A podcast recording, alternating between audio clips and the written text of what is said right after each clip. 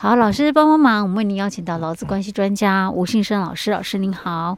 嘉惠你好，听众朋友大家好。好，是我们上一集提到说那个呃，通勤染疫啊，嗯、算不算职灾？哎、欸，对。那我们就来讨探讨那个职灾的那个定义是什么哈？嗯。但是不管我们从哪边看，好像都没有看到。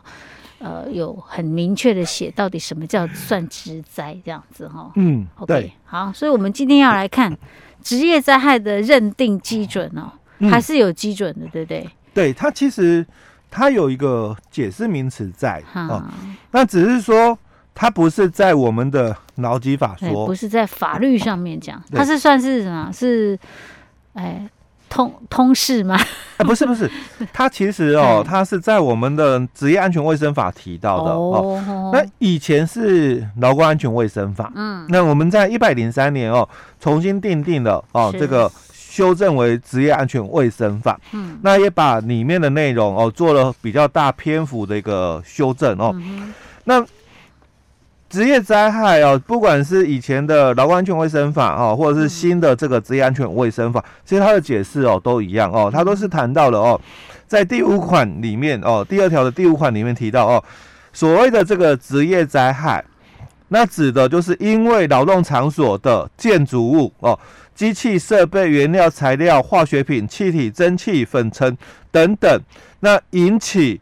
劳工作者的疾病、伤害、失能或死亡哦，这是第一个哦。嗯、那其实里面就有一个问题，就劳动场所，嗯哦。那基本上劳动场所大概就是简单讲，就你的工作场所，的你的公司、工厂，嗯、哦，你依照劳动契约哦，履行劳务的一个场所哦，就是你的工作的一个地方哦。所以通常我都习惯把它讲，就是你的公司、工厂的啦哦。嗯、好。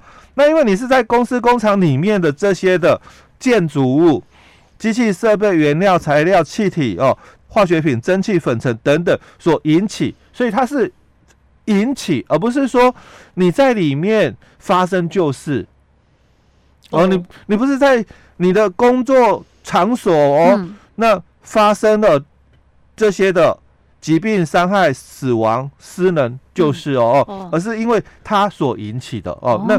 这里哦，我要谈到的是另外一个概念哦。那它这里多了一改变了工作者，以前是讲老公，那我们这个一百零三年的修法之后，扩大了劳工的定义，工作者，所以有可能，比如说是外来的人，对，但是他来这边工作，对，那也算，他也算哦，哦，不限定，就是说，因为我们通常都是劳工的定义就，哎，这家公司的员工，对对对哦，所以刚刚佳慧就谈到，那我如果是。派遣公司派过来的，会或者是像外、欸、外包的那些，哎、欸，对，哈、嗯，还有自营作业者、嗯、哦，那这个都是工作者的一个定义，扩大解释了哦。嗯、好，那这是第一种情况哦。嗯、那限制的范围，嗯、就是说你必须是在劳动场所里面发生、嗯、哦。那第二种情况就是作业活动所引起的，工作者的疾病、伤害、失能或死亡，嗯、哦，那这是第二种情况，它就跳脱了区域的范围。哦，哦，你你因为作业活动中嘛，可是你没有在劳动场所里面哦，所以你跳脱了这个区域哦，哦，还是一样在提供劳务的一个概念哦。那第三种哦，它又更跳脱了哦，是其他职业上原因所引起的哦，工作者的疾病、伤害、失能或死亡哦。那其实，在我们治安法的一个定义里面，它就有这三种的一个。解释了哦，他提到的是你在场所里面的，那或者是你没有在场所里面的，可是你是哦，这个因为工作活动，嗯，作业活动中嘛，因为工作哦所引起的哦，那第三种。哦，他采取的就是因果关系论哦，嗯、所以其他呃，因为哎、欸，对，因为职业上的原因所引起的哦，都算是哦，所以我这里才会去特别谈到是引起，哦、呃，你必须是引起的才算哦。嗯、那为什么要这样讲嘞？因为很多人会误会，那我在公司跌倒算不算？哦。对吧？哦，我在公司跌倒，那我常常开玩笑就讲，那如果以后哦，我要是有机会哦，我去接那个生命线哦，我会去那个自杀的人哦，那你以后要自杀，可能都要跑到公司去跳下来了。我们我们这只是幽默的一个对对对。哦，因为嗯，因为这个解释上会造成这么一个误会嘛。我在公司发生的就算吗？哦，所以我才强调引起哦，是这个原因哦。那如果不是这个建筑物哦所引起的，而是我自己从上面跳下来，那是不一样的结果哦。所以他这里强调是引起，所以是里面所导致的，嗯，才算数嘛。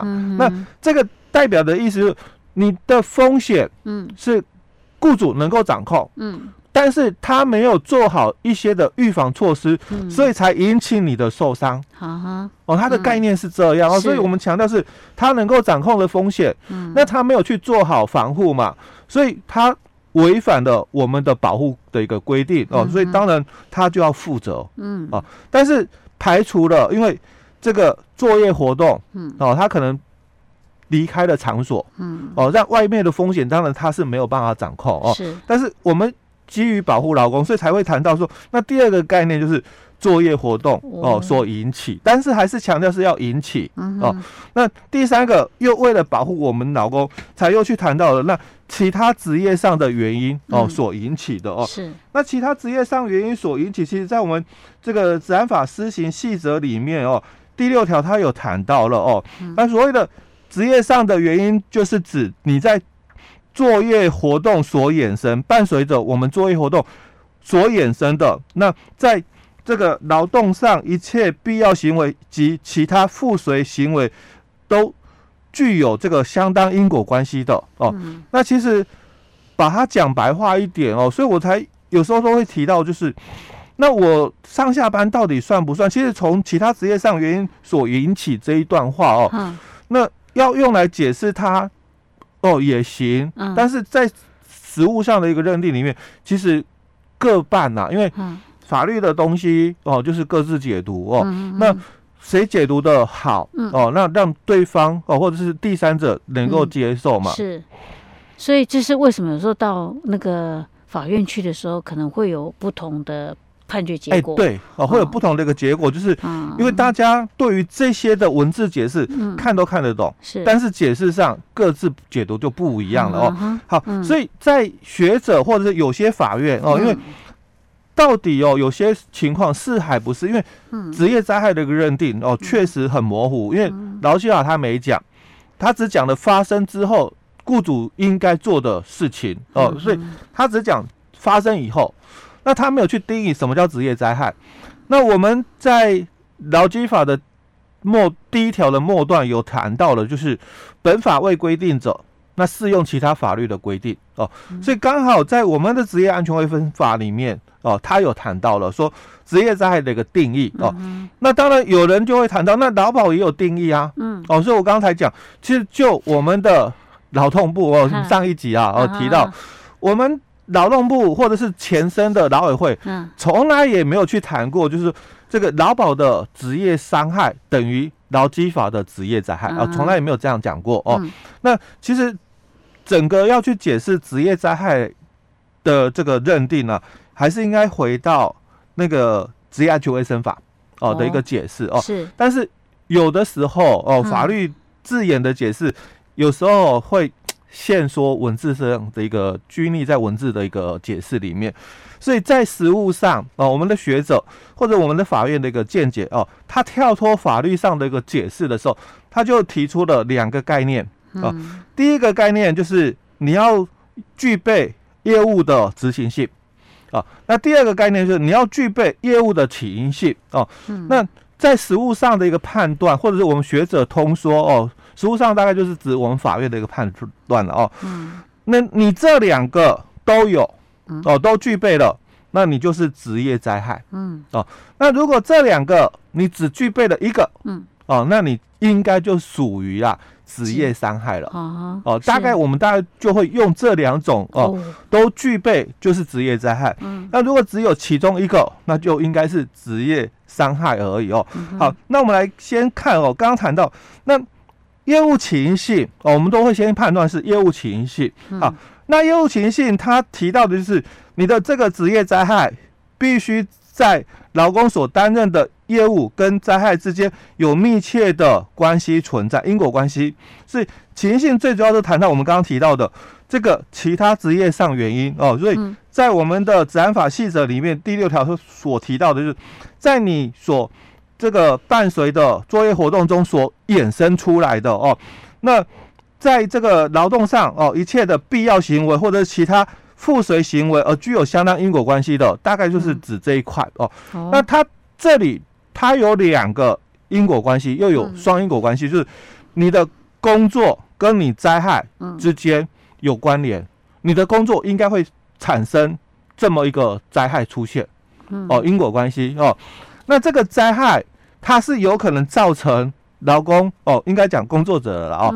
它这个灾害哦，有可能造成工作者的受伤，不管是哪一个部位，合理的部位，因为它这里谈到的是有因果关系嘛，所以当然要提的是可能预见哦，合理可预见的一个事故才对哦。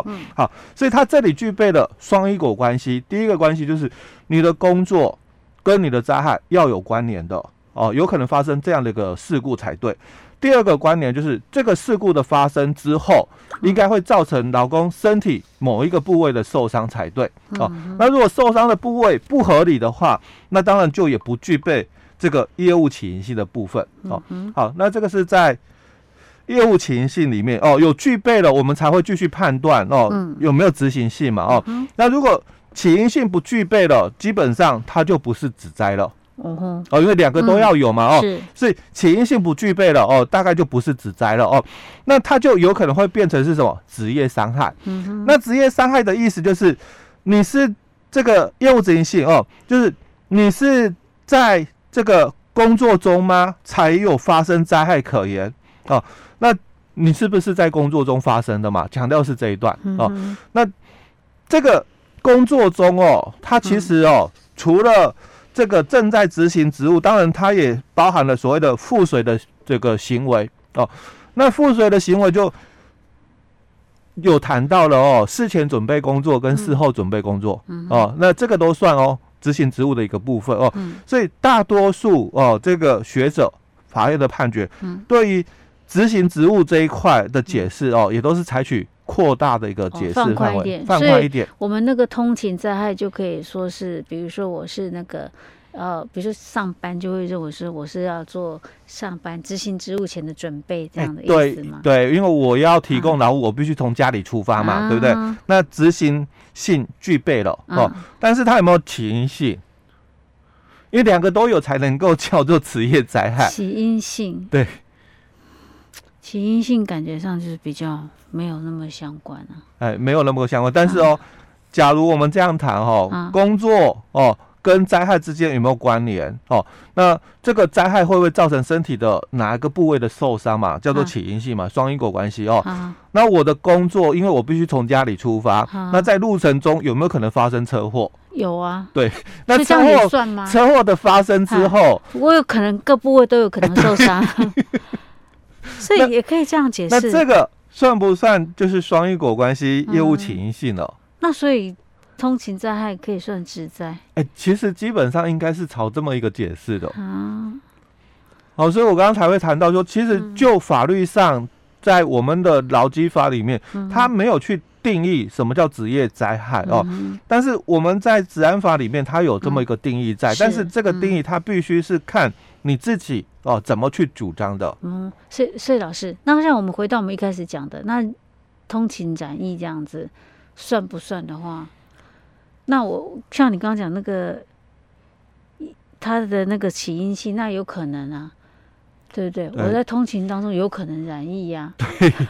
那我染疫之后，可能会造成身体各个部位的不舒服啊。所以基本上，其实，在我们这样子，我们的劳保他才会讲说，我会给。哦，哦，我会给扩大解释哦，啊、但是因为那个治安署的一个标准，就是在我们治安法的标准，我刚刚有提到了、哦，嗯、它最主要的判断点都是在于风险是雇主能够掌控的风险、嗯嗯。那可是这种雇主没办法掌控、啊。哎，对，所以他在我们的治安署的认定里面，嗯、通勤灾害不用通报，嗯、因为我们发生职灾哦，它有三种条件要通报。嗯、那一个员工受伤有住院哦，也要通报。嗯、那通常通勤灾有可能一个受伤，嗯，那有住院，嗯，但是。劳保有给付嘛？嗯哦，但是我们的这个治安署说你不用通报我，嗯嗯哦，他把它排除是职灾的一个部分。OK OK，好，反正对我们劳工朋友来讲，不管，反正付钱的是老大，所以因为我们如果是职灾给付是劳保局要给付的嘛，嗯，那既然他认定的话，那就算，哎，就算了，对，OK，最重要的在这里。OK，老师，我们今天先讲到这里，嗯，好。